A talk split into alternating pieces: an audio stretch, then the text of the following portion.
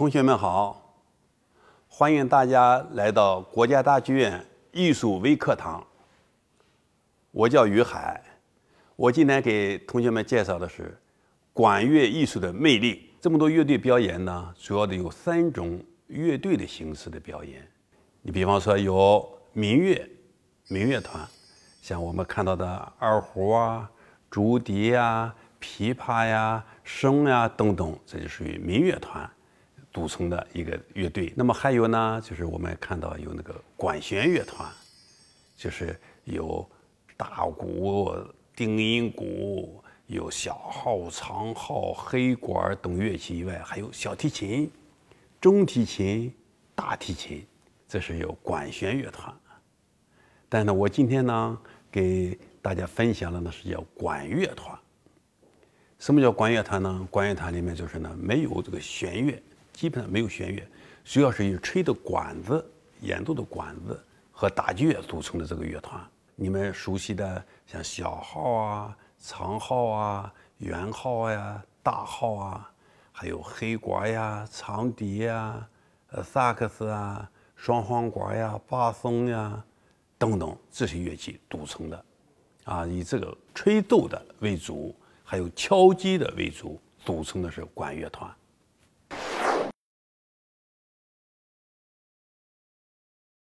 管乐团呢，其中呢，就包括了三大部分。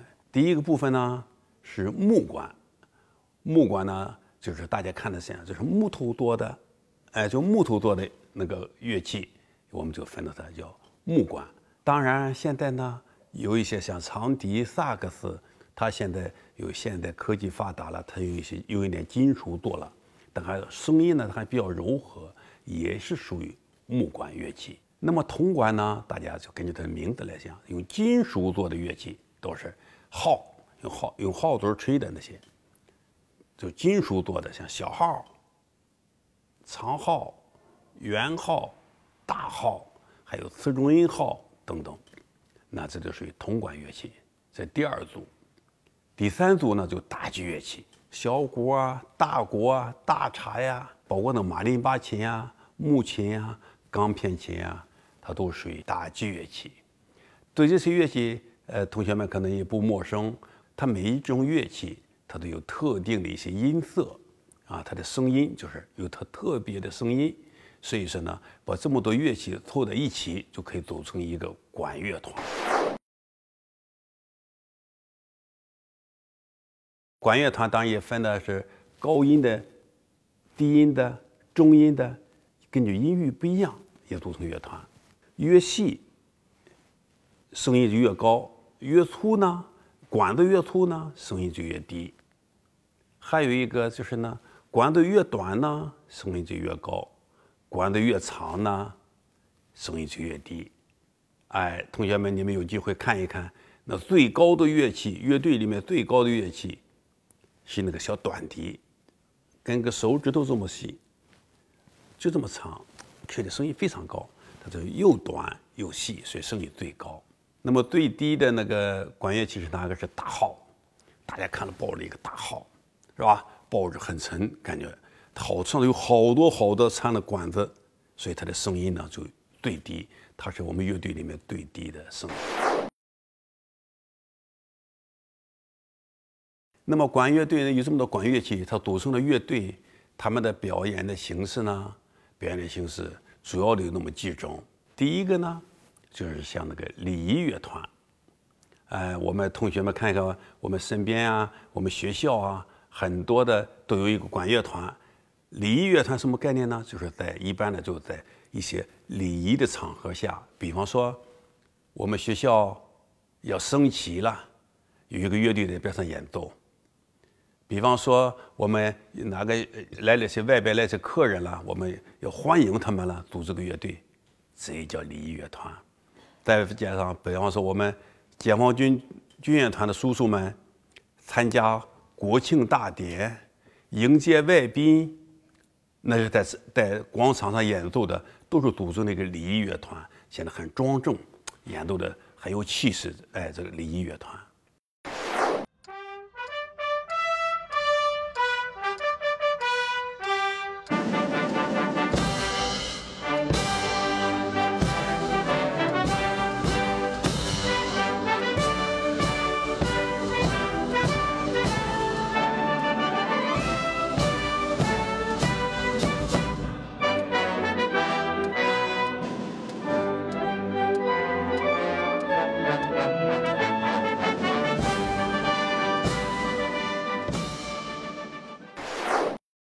那么第二种乐团呢，就叫交响管乐团。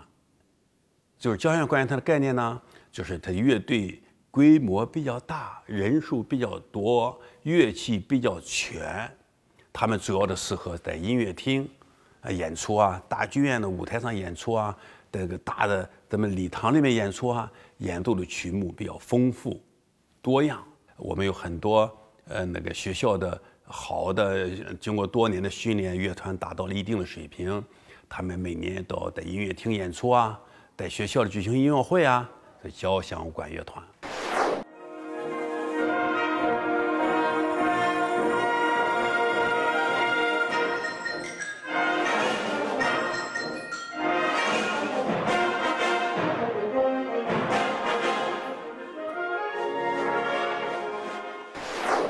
我们呢？我给同同学们特别介绍一种，你们可能不见得熟悉的，叫行进管乐团。现在是这些年呢，在国际上非常流行，在我们国内发展的非常好。因为他拿着乐器啊，一边演奏，一边行进，他们可以做出很多很多的图形来，很表演很多很多的内容，可以表演一个故事情节。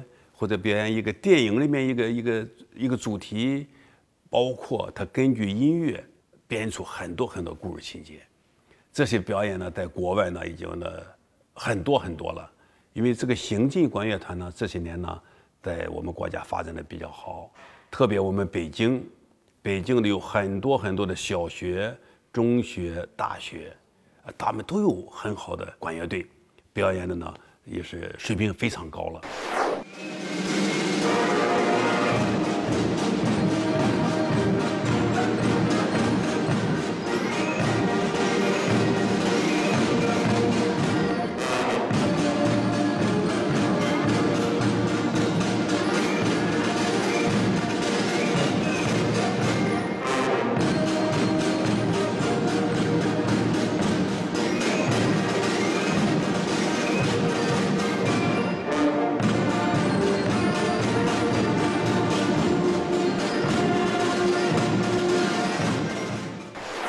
美国一个前任总统就好像说过一句话，就说行进管乐是体育和艺术最完美的结合，因为他一边演奏，一边行进，走队形，他又锻炼了身体，又学习了艺术，这非常好的一种形式。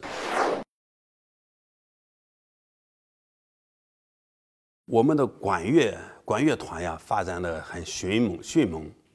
啊，特别在北京，它这个呃，这个比这个其他一些乐团的形式啊，发展的要快，呃，在全国也是这样的。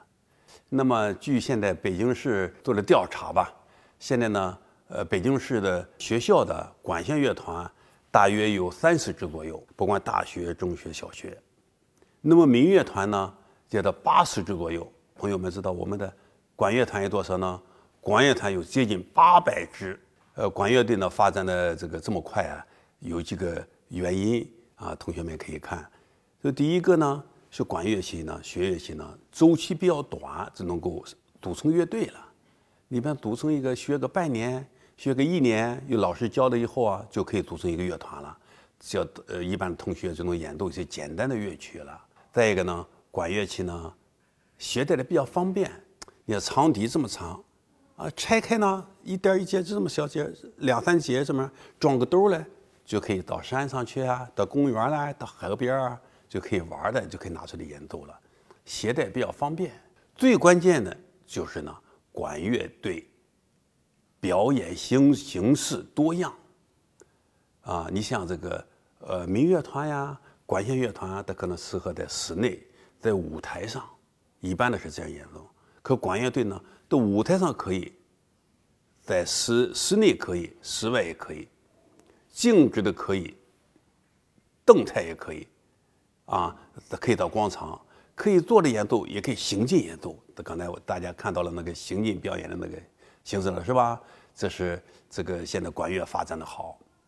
那么很多同学可能不了解，说是管乐的器是不是很难学？是不是很很吃力了，很累啊？那么我也告诉同学们，学习管乐呀，他呢，实际上呢，找老师方法找好了，可以用很巧的劲儿，也可以吹得很好。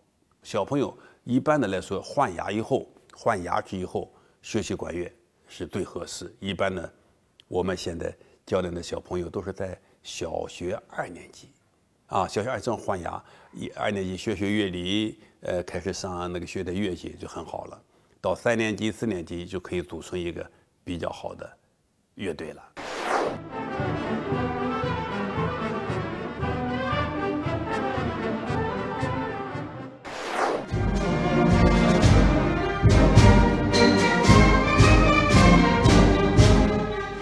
以前还有一些老师，还有小朋友问：“哎呦，我吹这个吹号，我没那么大的劲儿，我吹的是不是对身体不好啊？”那么我可以告诉大家。学习管乐应该是对身体有有帮助、对身体好的，这是可以的啊。像我们知道，像有的国家从小学、幼儿园开始就要你练你的肺活量，就吹一个竖笛让你练。到了小学一二年级都上管乐队。好，谢谢同学们，今天的课就讲到这里。欢迎同学们关注国家大剧院的演出，也关注我们国家大剧院。艺术微课堂，谢谢。